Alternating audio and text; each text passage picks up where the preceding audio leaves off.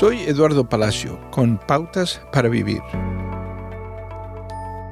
Dios llama a muy pocos de nosotros a morir literalmente por Él.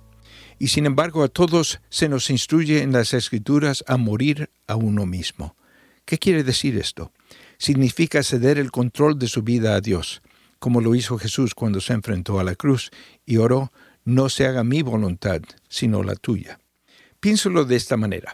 Dos personas no pueden conducir un automóvil al mismo tiempo.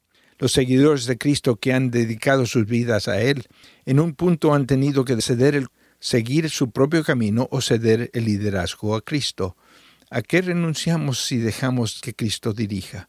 Primero, debemos abandonar nuestros prejuicios y orgullo, nuestras tendencias de buscar la aprobación o evitar la desprobación de los demás, incluso de los seres queridos, deben desaparecer a medida que buscamos obedecer a Dios por encima de todo. Otros quedamos atrapados por lo que consideramos nuestra propiedad. ¿No deberíamos controlar lo que es nuestro? Sin embargo, todo lo que tenemos es una bendición de Dios. Intente esto. Haga una lista de sus posesiones valiosas y escriba al lado de cada item, esto pertenece a Dios.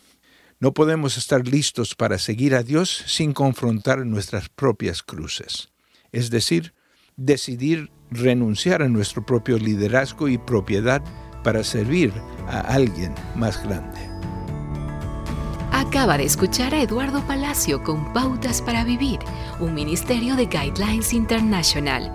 Permita que esta estación de radio sepa cómo el programa le ha ayudado. Acompáñenos en la próxima emisión de Pautas para Vivir.